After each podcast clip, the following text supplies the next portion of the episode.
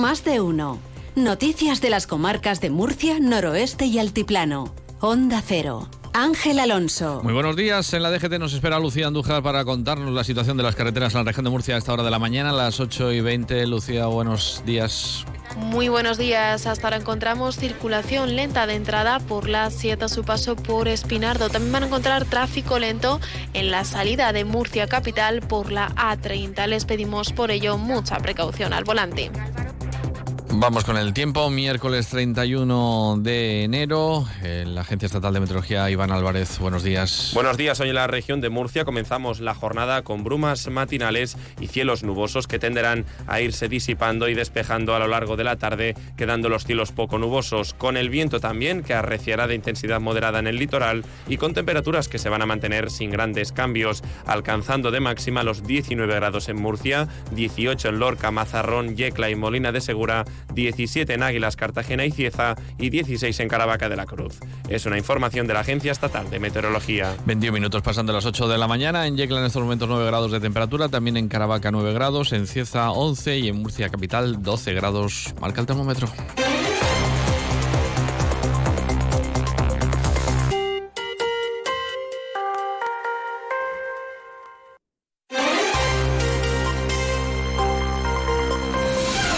Pues comenzamos con política municipal en el Ayuntamiento de Murcia porque el portavoz de los socialistas, Enrique Lorca, ha decidido entregar su acta de concejal. Motivos personales y familiares, confirman o apuntan desde la formación socialista. Lorca entró forma parte del grupo municipal en el año 2019 y tras la moción de censura de 2021 para desbancar el Partido Popular, moción de censura realizada por socialistas y ciudadanos, asumió las competencias de sanidad y gestión económica y ejerció de seguridad y gestión económica y ejerció también las funciones de séptimo teniente de alcalde. Además, desde las pasadas elecciones municipales, cuando el Partido Popular se proclamó vencedor por mayoría absoluta en el Ayuntamiento de Murcia, se ha hecho cargo de la portavocía del grupo. Tras esta renuncia, la Dirección Regional de los Socialistas va a poner eh, esta semana a la Comisión Ejecutiva Federal la constitución y la composición de la comisión gestora en el municipio para su aprobación y puesta en marcha. Una comisión gestora que tendrá como misión exclusiva la organización del proceso para la elección de un nuevo secretario general y la formación de una comisión ejecutiva local de esta agrupación de la ciudad de Murcia. En ella pues se coordinan 13 agrupaciones locales y de, y de distrito que integran el PSOE en el municipio. El secretario general del PSOE en la región de Murcia, José Vélez, ha afirmado que se siente muy orgulloso del trabajo que ha desarrollado Lorca en el equipo de gobierno de Serrano y también como portavoz del grupo municipal. Ahora toca el debate interno sobre el futuro del grupo municipal socialista del ayuntamiento y también de la formación en el municipio de Murcia. Les contamos también que la responsable de la sala Teatre, discoteca donde presuntamente, según el informe policial, se inició el fuego que se propagó por Fonda Milagros y que acabó con la vida de 13 personas, ha asegurado ante la titular del juzgado de instrucción número 3 que el organizador de la fiesta, We Are Remember, fue el responsable de la contratación de todo el evento, incluida la máquina de fuego frío donde se podría haber iniciado el incendio. Eso es lo que dice la policía científica. La investigada ha llegado a la ciudad de la justicia acompañada de su abogado, José María Caballero, y ha salido minutos después de las 10 prácticamente 10 minutos ha estado en el interior y solo ha respondido a las preguntas de su abogado. Por su parte, el abogado del organizador del festival, ha confirmado que la responsable de la sala ha descargado toda la responsabilidad de la contratación de la máquina de fuego frío a su defendido.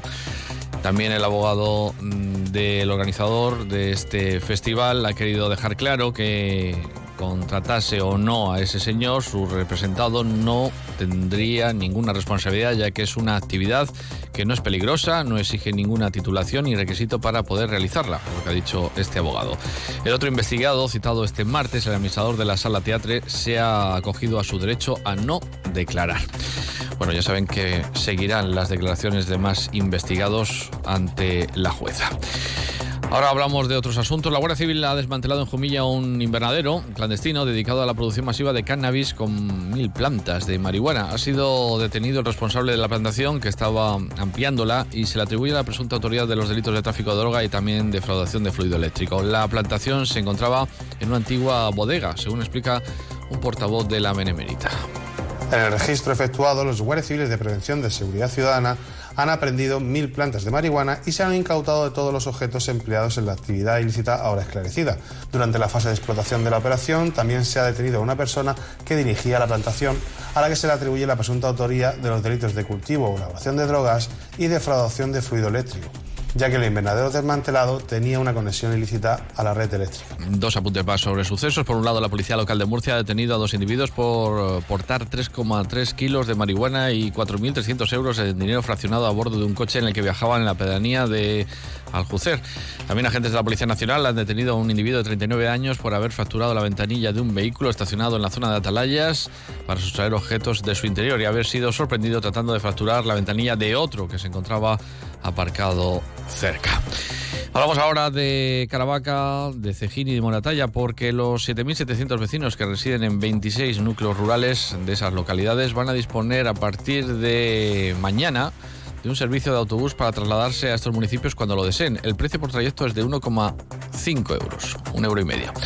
Rural Bus, así se denomina, la red de transportes a demanda que pone en marcha la comunidad. Forma parte de las medidas de lucha contra la despoblación y mejoran la calidad de vida de estas zonas rurales. El consejero de presidencia, Marcos Rotuño, ha subrayado que la finalidad de esta red, al igual que sucedió con la puesta en marcha de servicio de cajeros automáticos, es contribuir a la igualdad de derechos y oportunidades de los ciudadanos que residen en estas zonas más despobladas. Una nueva iniciativa como es este servicio de transporte a demanda que hemos denominado Rural Bus. Se trata de un proyecto piloto que vamos a poner en marcha en 26 pedanías y núcleos rurales de los municipios de eh, Caravaca, Cejín y Moratalla. Se trata de un servicio que va a beneficiar a más de 7.700 vecinos de estas pedanías y que comenzará a funcionar el próximo 1 de febrero. Los interesados solo tienen que hacer una llamada telefónica con 24 horas de antelación para disponer del transporte al día siguiente en las paradas y en los horarios establecidos por los ayuntamientos. Hablando de autobuses, el Grupo Parlamentario Popular, a través de una moción registrada en la Asamblea, ha pedido al Gobierno de España que conecte mediante autobús la comarca del noreste con Albacete y que dejen de condenar a cientos de ciudadanos de la región de Murcia al aislamiento. La diputada regional del Partido Popular, Pepa Carreño, ha recordado que los municipios del noreste, al igual que otros del interior de la región, han quedado aislados de la red ferroviaria que le conectaba con Madrid al desmantelarse la línea y la estación de tren de Calasparra. Señala además Carreño que la puesta en marcha del tren de alta velocidad desde la ciudad de Murcia no ha paliado este problema. Desde el Partido Popular instamos al Gobierno de España a que conecte mediante autobús la comarca del noroeste con Albacete. Los municipios de la comarca del noroeste han quedado aislados de la red ferroviaria al desmantelarse la línea y la estación de tren de Calasparra. La puesta en marcha del AVE desde la ciudad de Murcia no suple este problema, ya que Pedro Sánchez nos castiga con un AVE lento y caro que nada tiene que ver con el que gozan otras provincias de España. Entra en funcionamiento el nuevo quirófano para cirugía menor ambulatoria instalado en el Hospital de Cieza. El consejero de Salud, Juan José Pedreño, ha visitado esas instalaciones que han supuesto una inversión de 440.000 euros y permite que el centro hospitalario de referencia del área novena de salud disponga de seis quirófanos. Y va a hacer esas cirugías menores pues, de oftalmología, de dermatología, incluso también pues, de la unidad del dolor.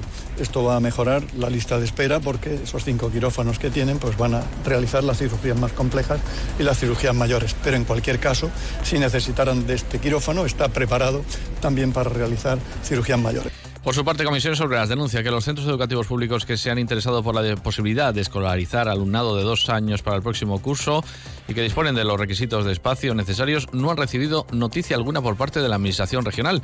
Jorge Castillo ha señalado que a escasos dos meses del inicio del proceso de escolarización, la Administración está dejando traslucir una preocupante falta de planificación y diligencia al respecto. Desde el sindicato consideramos bastante preocupante que ni nosotros, ni los centros educativos, ni nadie tenga noticia de si, van de si se van a abrir nuevas aulas de dos años para el próximo curso en la región en la red de centros públicos. Esto denota desde luego falta de planificación y sobre todo falta de ambición del gobierno regional a la hora de mejorar los desastrosos datos que tenemos de escolarización en el primer ciclo de educación infantil. Y la Asociación Regional de Empresarios de la Madera, del Mueble de la Madera, ha anunciado que el premio anual 2024 ha sido concedido al empresario yeclano Juan Carlos Muñoz Melero en reconocimiento por su labor, su apoyo y prolongada dedicación al sector del mueble y la madera durante más de tres décadas. No hay tiempo para más, les dejamos con Alsina, que tengan un estupendo día.